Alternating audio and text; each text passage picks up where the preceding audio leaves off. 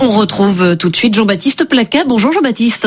Bonjour Andréane Miller. À la tribune de l'Assemblée générale des Nations Unies, le président Bouhari du Nigeria a déclaré en fin de semaine dernière que les acquis démocratiques de ces dernières décennies en Afrique de l'Ouest s'effritaient peu à peu avec le retour des coups d'État dont certains sont motivés par les changements unilatéraux de constitution initiés pour supprimer la limitation des mandats. Ce discours de franchise n'est-il pas admirable, Jean-Baptiste Admirable, peut-être, mais dans la suite de ce petit paragraphe de son discours, l'admirable et le déplorable finissent par quelque peu s'enchevêtrer. L'Afrique de l'Ouest, à une petite exception près, était jusqu'à il y a peu presque plaisante à voir en comparaison avec le troublant tableau que présente l'Afrique centrale, où cinq chefs d'État totalisaient avant la mort du maréchal Déby plus de 200 ans au pouvoir. Les constats du président Bouhari sont justes. Entre les manipulations douteuses des constitutions,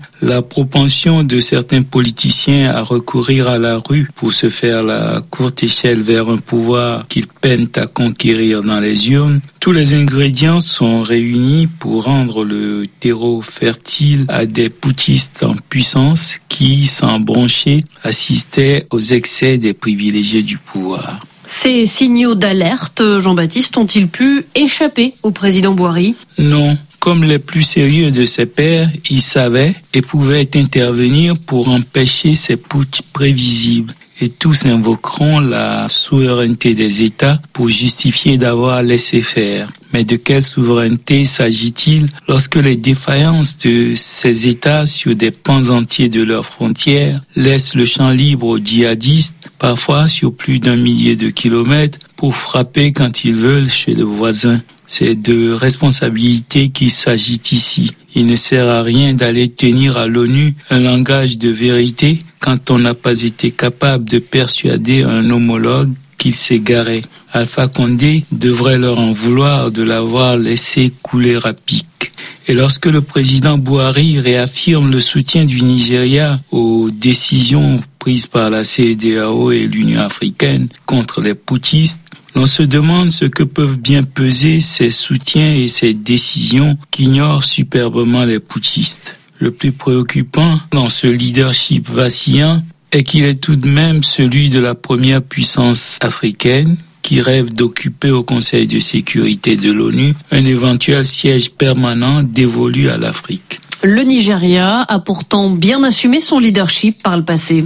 Oui, mais le leadership d'une nation n'est pas gravé de manière immuable dans le marbre. Le Nigeria avait perdu, bien avant l'accession du président Buhari au pouvoir, beaucoup de son influence. Il faut se mettre à rebâtir et ne pas donner l'impression de seulement gérer les affaires courantes sans aucune initiative du niveau audacieux de celle qui a permis en 1975 la création de la CEDEAO. Que manque-t-il alors, Jean-Baptiste, pour un leadership efficient en Afrique de l'Ouest? D'abord, des dirigeants d'envergure au diapason des aspirations réelles de leur peuple avec de la vision. Une masse critique d'État et de dirigeants crédibles, sérieux, suffisamment fermes pour dissuader les velléités poutistes. Il est temps de traiter et les causes et les conséquences. Ne pas tolérer les retouches de convenance d'une constitution pour s'octroyer un troisième mandat, puis venir ensuite condamner un putsch qui en résulterait. C'est une question de crédibilité vis-à-vis -vis des citoyens qui subissent des dirigeants parfois indignes et souvent arrogants. Merci Jean-Baptiste Placard. RFI Matin, c'est terminé pour aujourd'hui.